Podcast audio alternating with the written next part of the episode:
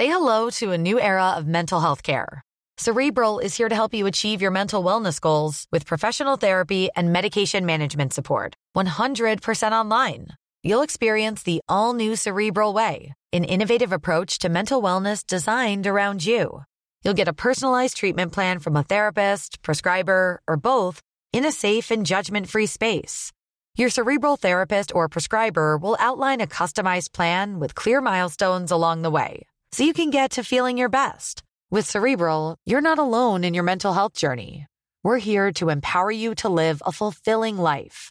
So take that first step towards a brighter future and sign up today at cerebral.com slash podcast and use code ACasts to get 15% off your first month. Offer only valid on monthly plans. Other exclusions may apply. Offer ends July 31st, 2024. See site for details.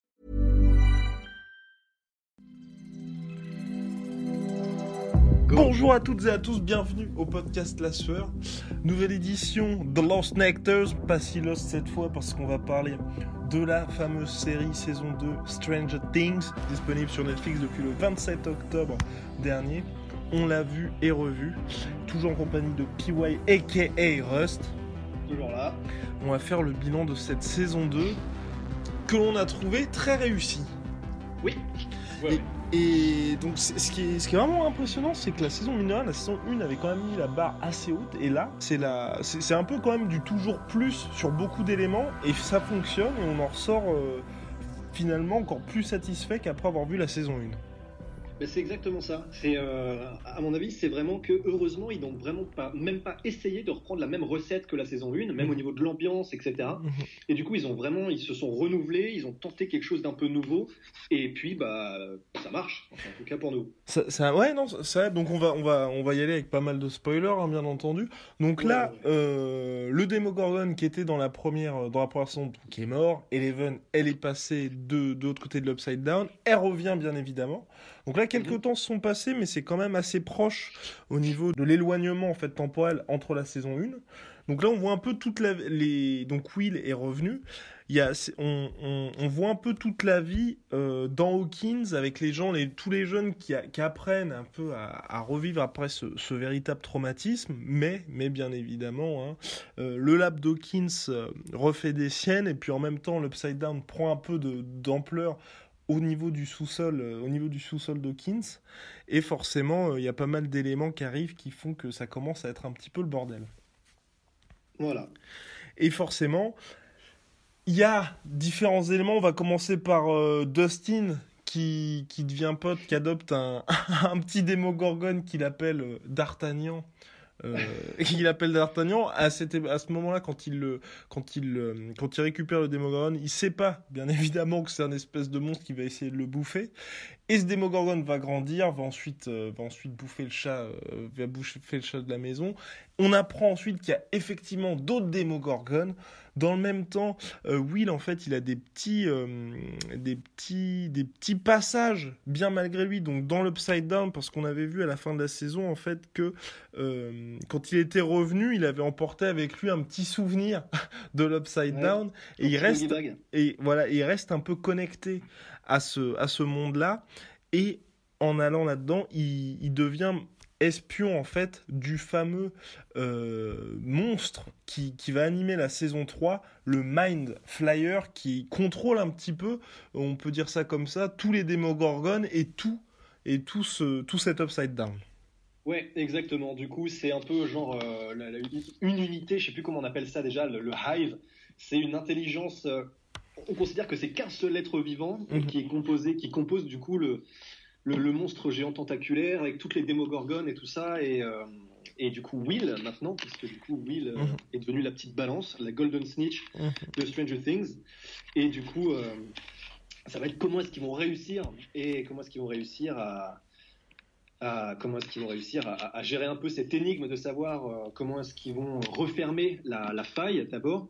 Et heureusement, Eleven avec ses pouvoirs surnaturels va d'ailleurs s'entraîner avec sa petite peau, avec sa, sa copine là, de, de- de- de- du Hawkins Lab, un peu à la X à étendre les- les- les- ses pouvoirs, elle va réussir à devenir plus puissante et à bouger euh, des énormes wagons en métal d'abord. Ouais. Et en plus, euh, du coup, euh, grâce à sa sœur qui va lui donner des petits conseils sur comment gérer un peu la, ses pouvoirs surnaturels, elle va réussir à refermer pourtant l'espèce de fente géante qui fait quand même un truc genre 100 mètres de long.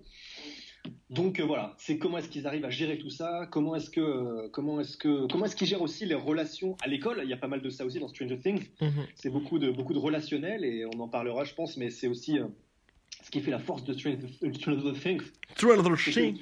Stranger Things. C'est que justement, il y a énormément, les, personnages sont assez profonds, parfois peut-être un peu trop, avec Mad Max qui a une backstory dont on, en fait, oui. on a bah, rien à foutre. Oui. Euh, mais sinon, vraiment, ça fait des personnages complets, attachants, profonds, épais. Euh, et, c'est vraiment ça aussi qui fait toute la force de Stranger Things. Exactement. Et bah, on, va, on va pouvoir s'attaquer là. C'était un peu, on a commencé par faire le petit synopsis un peu détaillé. Euh, on va s'attaquer aux personnages. Et là, c'est toujours hyper efficace dans le sens où effectivement, il y a beaucoup de personnages. On peut s'attacher à tous. Et effectivement, là, les arrivées de, donc, de Mad Max, qui est la jeune, et de son grand frère, en fait, Billy, Demi-frère. Demi-frère, ouais, demi-frère, autant pour moi. Euh, Billy sont bien amenés, je trouve. Parce que d'un côté, Mad Max, effectivement, avec, euh, va être avec le fameux crew euh, de, de, la mhm. première saison. Et Billy, qui lui, un peu, est le. Est le Electron Libre exactement, et qui veut en fait empêcher Mad Max d'avoir des mauvaises fréquentations, et puis qui veut aussi euh, juste la faire chier tout court. Même si on apprend ensuite les raisons justement de toute cette euh, haine, euh, mhm. la véritable haine qui habite Billy. Mais les nouveaux personnages sont bien amenés, et aussi mention spéciale à notre très cher Bob. RIP, Bob Newby. Euh, donc, et, Sam Gamgee. qui Sam, le bon vieux Sam de la comté, euh, qui arrive dans cette saison. Donc c'est vraiment trois personnages nouveaux qui arrivent et qui sont bien amenés et qui restent en fait secondaires bien évidemment euh, dans l'intrigue, mais euh, ils apportent tous quelque chose. Ils apportent tous et on s'attache assez rapidement à tous ces personnages. Et, comme tu dis, effectivement, ils sont épais parce qu'ils ont tous soit une backstory ou soit ils nouent des liens avec les différents personnages qui sont quand même assez importants. Ouais, et, et, ils sont vraiment pas tous euh, ultra clichés. En fait, le plus cliché, c'est presque Bob, qui est un peu le, le, neuneu, le neuneu toujours souriant, etc. Et qui, qui, est bon, clairement ça va être compliqué d'en faire une tragédie, et quoique. Et encore, parce que Bob, mine de rien, c'est ce qui est intéressant, c'est parce que bah, Mad Max, voilà, c'est la petite rousse, mais qui est quand même euh, femme forte, et qui arrive à se débrouiller malgré son grand frère. Le grand frère qui est. Qui est hum, c'est ce qui est marrant parce qu'il a tous les côtés en fait du mec le plus populaire de l'école qui, qui, écoute de la bonne musique, qui fait du sport machin, mais qui est quand même odieux avec sa sœur. Et mhm. Bob, comme on l'a dit, qui est un peu le simplet, mais le simplet qui arrive quand même à trouver que euh, tous les dessins de Will sont en fait un plan Dawkins et euh, qui arrive à quand même bien mener l'enquête et à aider euh, et à aider à retrouver Hopper quand il est quand il est pris dans l'Upside Down. Ouais, et d'ailleurs mention spéciale à un passage que j'ai adoré qu'il l'ait fait mhm. dans Stranger Things. C'est tu sais le moment où et ils ont joué sur le cliché le, plus classique dans, dans, les films et séries où tu sais à un moment donné il y a Bob qui explique à, à c'est Will Ouais. C'est Will? Oui, qui explique à Will que du coup, euh, lui aussi, il avait des, des, des, cauchemars quand il était petit et il avait son, ce clown qui venait à chaque fois poser sa main sur son épaule, etc. Et que la façon dont il, dont il s'en est sorti, c'est que à un moment donné, il s'est retourné héroïquement et il a fait Maintenant tu t'en vas, go away, go away. et en fait, du coup, euh, Will, et, et c'est parce que ça se passe tout le temps comme ça, normalement, dans les films un peu, un peu, un peu, un peu neuneux. Mhm. Will, à un moment donné, du coup, se souvient de ça. Il y a un flashback, euh, comme, comme, comme dans tous les films, il y a un flashback avec Bob qui dit, et là je lui ai dit, go away, go away. Et donc c'est quand Will est dans l'Upside Down, le monstre arrive et Will se retourne et commence à faire go away. Et là on se dit, bon bah voilà, ça y est, comme d'habitude, et il va réussir par la force de son esprit, de la volonté, de la puissance de l'amour, de gna Et en fait, non. Et en fait, il se fait ken. Et en fait, il se fait gangbang en mode hentai par l'espèce de tentacule fumeuse géante. Là. Et ça, j'ai trouvé que c'était génial, qu'ils aient pris totalement à contre-pied, par exemple, ce cliché-là, et c'est quelque chose qu'ils font beaucoup.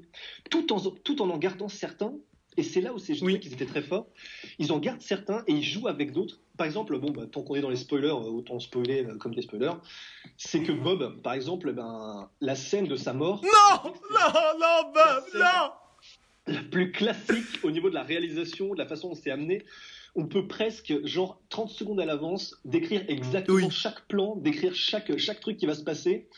Et on le sait, mais à des milliards de kilomètres à l'avance, comment ça va se passer. Et, ça se passe comme on l'attend. Donc c'est assez marrant de voir qu'ils ont quand même, ils, ont conscience de ce qu'ils font, ils ont conscience du second degré, du décalage par rapport aux clichés qu'ils peuvent avoir. Et pourtant, je ne sais pas s'ils le font exprès ou pas, mais ils en gardent quand même certains pour nous garder toujours un peu sur le qui-vive et qu'on sache jamais exactement comment, à quoi s'attendre et comment ça va se passer. Ça, je trouvais ça vraiment génial. Effectivement, et donc là, on va, on va pouvoir se lancer, donc après ce, ce, point assez rapide sur les personnages, sur l'ambiance générale du film qui est quand même beaucoup plus sombre que le premier. Mm-hmm. Et ça fonctionne. Et c'est vraiment, c'est ce que j'ai vraiment apprécié, c'est que dans le 1, c'est y a, ça reprend beaucoup d'éléments de différents films. Il y a un côté aussi très alien, je trouve, où le premier alien, en fait, c'était vraiment un seul alien. Donc là, qu'on peut, peut dire que c'est le Démogorgon, il y avait pas mal d'éléments qui étaient repris d'Alien. Et là, finalement, t'en as plein. Il y a une armée de Démogorgon, donc un peu comme Aliens qui était réalisé par euh, James Cameron pour le 2. Et où là, il y a plein de Démogorgon qui sèment un peu la panique dans la vie et aussi dans le, dans le lab Dawkins, et c'est vraiment dans ce lab-là, dans cet épisode-là, où, on, atteint vraiment le maximum du stress pour Bob et pour la team, euh, team pouce vert de Stranger Things. Quoi. exactement. Et d'ailleurs, c'est vrai que la, Non, seulement on, a vraiment une ambiance qui est beaucoup plus dark et euh, qui est vraiment pas mal, euh, comment dire, synthétisée par cet épisode justement où ils doivent s'échapper du lab Dawkins. Mhm. elle, est vraiment, vraiment anxiogène. Je crois que c'est sur tout un épisode que ça se, que ça, que ça se passe. Euh, et, c'est vrai que il y a pas, il y a vraiment un côté presque malsain, c'est-à-dire que euh, on, sait qu'il y en a probablement un qui va crever, mhm. et on sait que même si c'est une, une série avec des enfants, avec euh, qui, s'adresse un peu à tout public, etc., que ça peut quand même salement, salement se passer.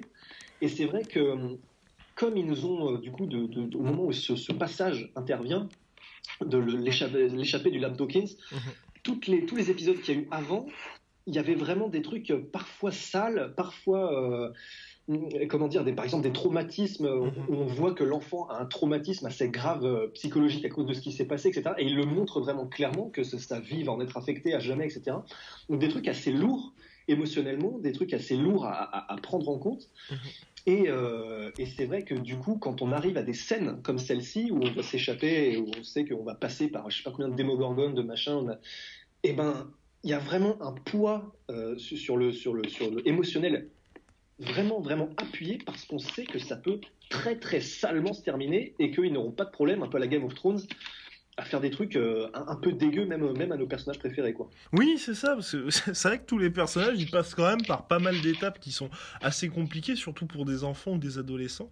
Et ce, ah, et, ce fameux épisode, donc, euh, c'était le, donc l'épisode 8 de Mind Flyer, qui est mhm qui est ah, le meilleur de la ouais de le meilleur de la saison on peut dire avec le avec, le, avec le dernier. Et c'est ce qui est ce qui est marrant c'est qu'en fait cet épisode là il est précédé par celui qui on peut le dire enfin on n'a pas vraiment bien compris le de Lost Sister qui s'intéresse justement à la sœur d'Eleven où pour lequel il n'y a pas vraiment un intérêt énorme, si ce n'est un peu développer une certaine backstory pour Eleven, qui avait déjà été développée avec l'épisode qui s'intéressait à sa mère, justement. Mhm. Euh, mais là, on a, on a du mal à comprendre en fait pour cet épisode-là, parce que bah, on a du mal à comprendre, ouais. Ouais, parce que au niveau de l'ambiance, ça change complètement, ça, ça, nous enlève finalement parce que l'épisode, l'épisode 6 donc de Spy, comme on, en avait parlé tout à l'heure, on se rend compte qu'en fait que que le petit Will en fait est possédé par le monstre. On était vraiment dans une ambiance de tension extrême. Ça s'arrête justement sur Will et euh, et sa mère et Hopper et Mike qui sont tous prisonniers, et Bob, et Bob également, qui sont enfermés dans le Lab Kings avec les Demogorgons qui commencent à arriver. Donc vraiment là, on est dans un moment de tension assez, assez intense. Bim, on passe suite à l'épisode 7. Épisode 7, là, c'est uniquement sur Eleven. Donc autant vous dire que, euh, que là, le momentum, il, est, il s'est barré à, 3000 km. Et euh, vous êtes parti donc sur euh, Eleven qui, bah, qui, qui, découvre sa sœur. Enfin bref. Mais à la limite, enfin en y repensant, je, trouve que c'était pas une si mauvaise idée de, d'interrompre un peu l'inertie de, la série comme ça sur un épisode. Et, j'ai trouvé même que si ça avait été vraiment, entre, guillemets, bien fait, parce que c'est toujours très facile de juger, mais euh, je trouve que ça aurait vraiment pu apporter quelque chose en termes de rythme s'il y avait eu comme ça une énorme coupure, un énorme vide au milieu au moment où vraiment on sent que ça va être le climax, on sent que ça va être que qu'on est à, deux poils de cul de belette, que tout explose. Et s'ils avaient à ce moment-là mis un épisode comme celui-là, comme le 7, mais qui avait vraiment apporté quelque chose à l'histoire, et eh ben j'ai trouvé que ça aurait été parfait. Le seul problème que j'ai avec ça, parce que je trouve que leur prise de risque était vraiment bien au niveau du, cassage de rythme, c'est seulement que cet épisode à part euh, amener pour la saison 3 euh, le personnage de la, de la sœur perdue là, qui apparaître avec les araignées sur le pif et je sais pas trop quoi, et eh ben il sert à rien à part à amener pour les futures saisons d'autres de, de, trucs, d'autres backstory. Et c'est là où c'est vraiment dommage, c'est que ça casse le rythme sans aucun intérêt. Et c'est vraiment ça qui m'a un peu déçu. C'est ça, parce que si par exemple, je. Enfin, bon, je, n'ai pas le talent des frères Duffer, hein, mais, euh, mais par exemple, s'ils avaient, dans cet épisode 7, en fait, mis tout le moment où Eleven, elle, elle apprend, en fait, sur ce qui s'est passé, sur l'histoire de sa mère, en fait. Ça avait mis ça, qui, qui, est quand même un moment assez fort, je trouve, dans la série, parce que certes, ça développe toute la backstory d'Eleven, mais. Say hello to a new era of mental health care. Cerebral is here to help you achieve your mental wellness goals with professional therapy and medication management support. 100% online. You'll experience the all new Cerebral Way, an innovative approach to mental wellness designed around you. You'll get a personalized treatment plan from a therapist, prescriber, or both in a safe and judgment free space. Your cerebral therapist or prescriber will outline a customized plan with clear milestones along the way so you can get to feeling your best. With Cerebral, you're not alone in your mental health journey. We're here to empower you to live a fulfilling life. So take that first step towards a brighter future and sign up today at cerebral.com slash podcast and use code ACasts to get 15% off your first month. Offer only valid on monthly plans. Other exclusions may apply. Offer ends July 31st, 2024. See site for details. C'est quand même ce que sa mère a vécu, bah, l'abandon de sa fille, le fait qu'elle est, qu que, que, son père euh, l'ait transformé en légumes. S'ils avaient mis ça après l'épisode de Spy, où qui est quand même au niveau de tension assez énorme, là on aurait, on, serait resté justement dans ce même, euh, dans, ce même investissement émotionnel finalement. Alors celui, je suis absolument d'accord. Alors celui-là de Lost Sisters, comme tu le dis, ça va servir sûrement ensuite, mais ils nous perdent, mais complètement, parce que ça, ça fait vraiment un espèce d'épisode en mode euh, les euh, comment? Les espèces de jeunes mutants ou je sais pas trop quoi, où en fait ils apprennent à Eleven comment soulever des trains et des trucs comme ça, quoi. Ouais, et c'est ça vraiment le, le, problème, c'est que non seulement ça n'apporte rien à l'histoire a priori, mais c'est qu'en plus, l'ambiance de l'épisode en elle-même, elle est vraiment, pour moi, elle, elle fonctionne pas. Pour moi, j'ai trouvé qu'il y avait un côté un peu. Euh, un peu genre, euh, je sais pas, euh, cinématique d'entrée d'un jeu vidéo. C'est-à-dire qu'on arrive dans un espèce d'univers un peu punk avec plein de couleurs, avec des personnages qui ont tous des gros gimmicks, qui ont tous des personnalités hyper prononcées, etc. Il y a, euh, t'as l'impression d'être dans, une espèce de team de League of Legends, tu vois. Il y a le tank, il y a le, punk un peu stylé qui peut lancer des couteaux, il y a. Et, et j'ai trouvé que c'était presque, ils ont trop voulu faire un truc un peu jeu vidéo, très coloré, très très et j'ai trouvé que pour le coup, pour une série comme Stranger Things, eh ben ça marchait pas, ça n'accrochait pas trop quoi. Non, non. non mais, mais même d'ailleurs l'ensemble de, tout, de tout ce, toute cette histoire justement avec la sœur qu'on voit dès la première scène de la saison 2, mhm.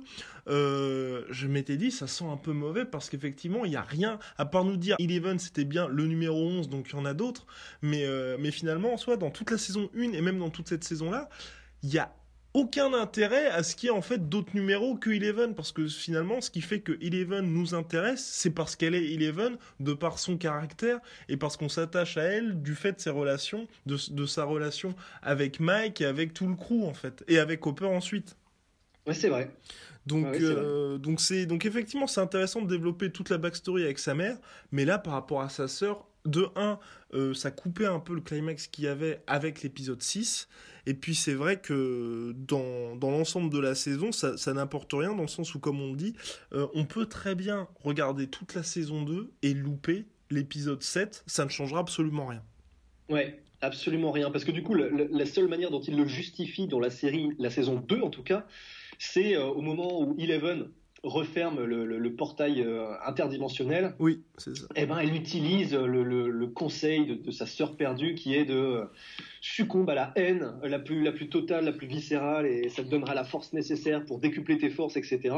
Et en plus, on imagine, et j'espère qu'ils feront pas ça, mais du coup, on imagine que dans les saisons 3, il va y avoir un truc, euh, elle va devoir se battre directement contre le, gros monstre, et que du coup, à ce moment-là, elle va réaliser que en fait, le pouvoir de l'amour est beaucoup plus fort que le pouvoir de la haine. L'amour triomphera toujours et, ça, ça me fait peur. Wonder Woman. parce que je sens qu'ils vont être obligés de succomber à ce truc-là, et ça ça, me, ça, me colle une miquette un petit peu.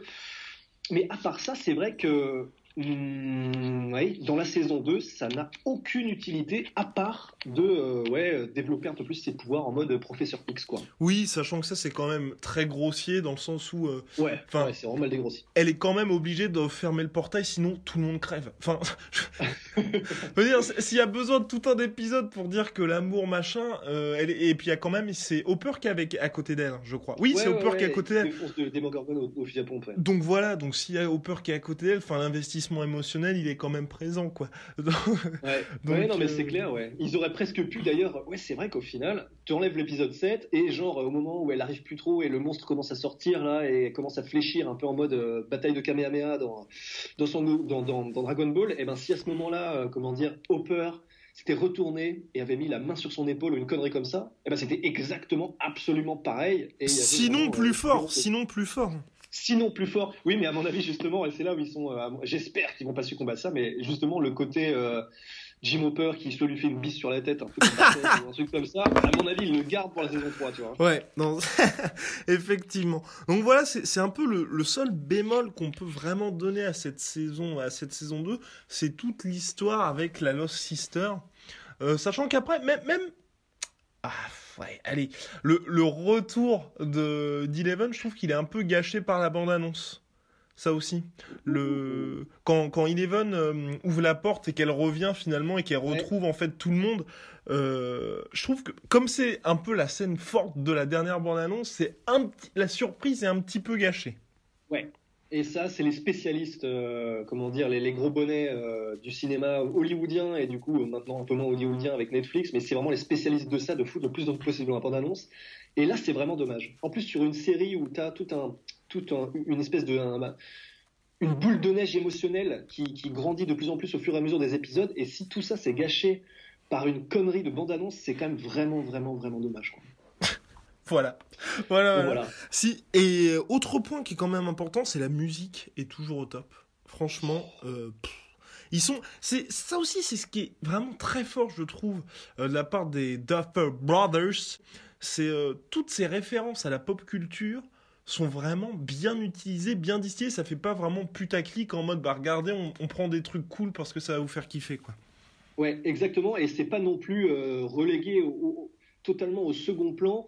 C'est vraiment, euh, ils, nous mettent le, nez dedans dans certains programmes télé quand on est quand on est un peu devant la télé, genre quand Eleven la regarde ou quand certaines familles la regardent, il y a vraiment des références au Terminator, des références à des émissions de télé de l'époque, et on n'a pas d'autre choix que de le regarder. mais c'est tellement bien fait et tellement rapide et subtil que ça dérange pas, c'est vraiment parfait. Et puis au niveau des musiques, euh, bon bah là on n'en parle pas, c'est un peu c'est un peu l'effet Gardien de la Galaxie, mais je trouve que c'est vraiment bien fait aussi. Les, elles sont bien utilisées les musiques.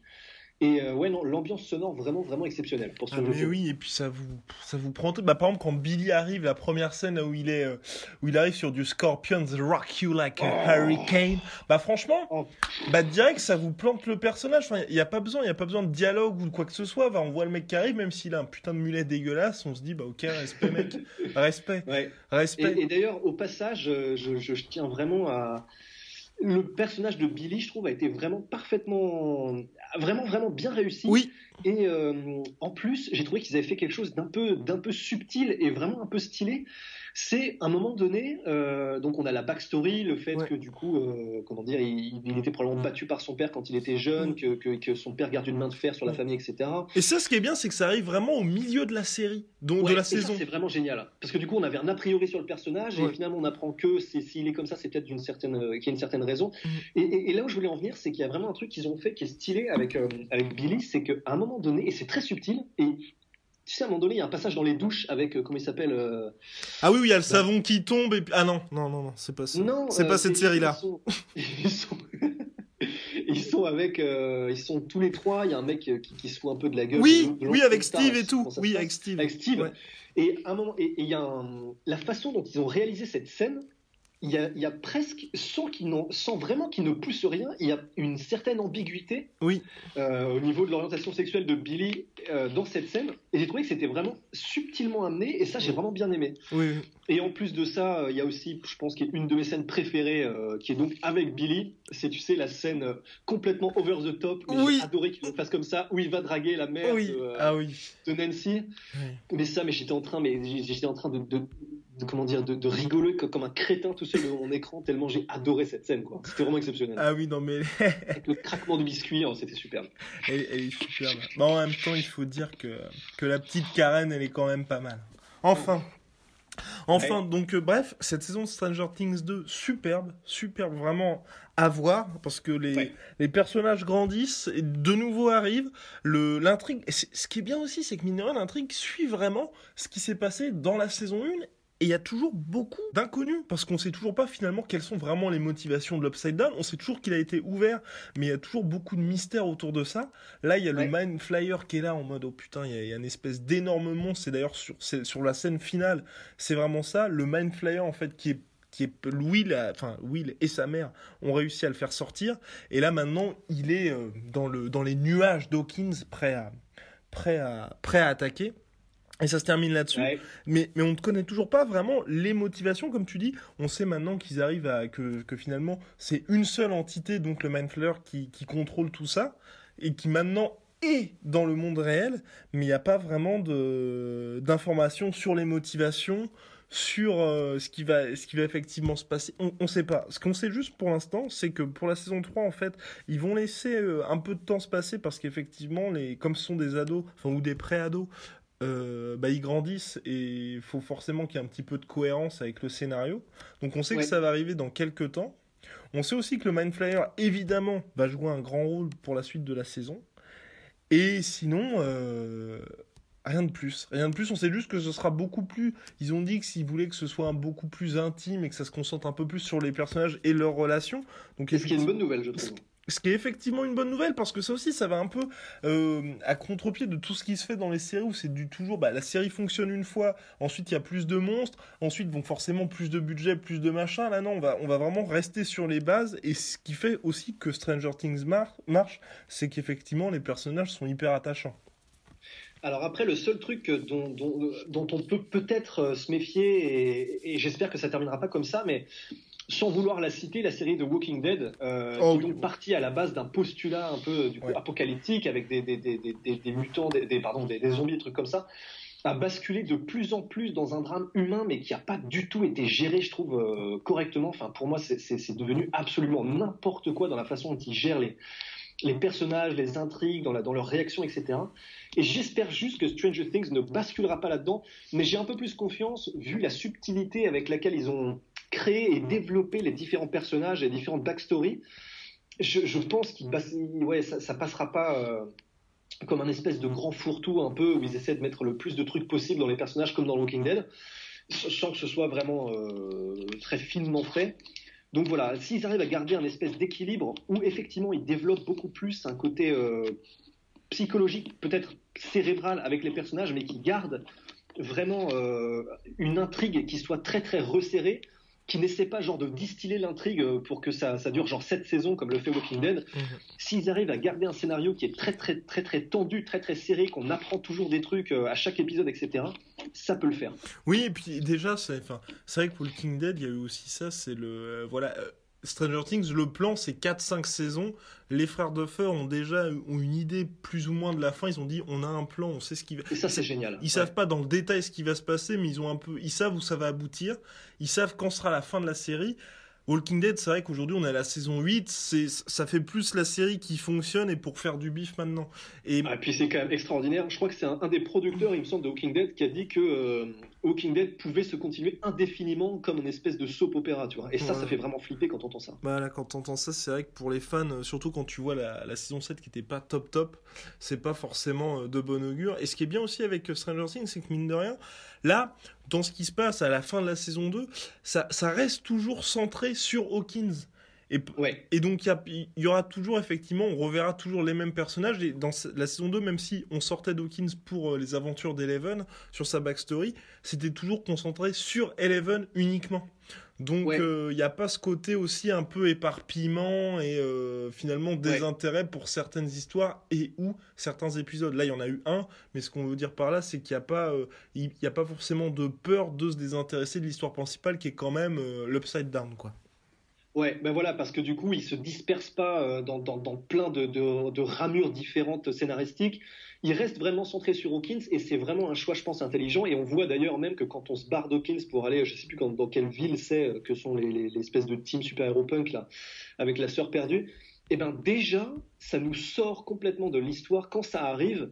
Et quand on y revient, il y a un micro-temps d'adaptation et c'est peut-être justement euh, peut-être un avertissement ou peut-être un truc qui, qui, qui, selon les retours que donneront les gens aux créateurs de la série, pourra leur faire justement un petit, euh, un petit red signal pour leur dire que justement, il faut vraiment que ça reste concentré le plus possible sur Hawkins pour avoir vraiment des histoires qui se développent des façons les plus complexes possibles sans se perdre euh, dans d'autres trucs avec d'autres personnages qu'on, ou si trop de personnages étaient introduits euh, trop vite dans les prochaines saisons, il, faudrait vraiment que ça reste en microcosme. Quoi.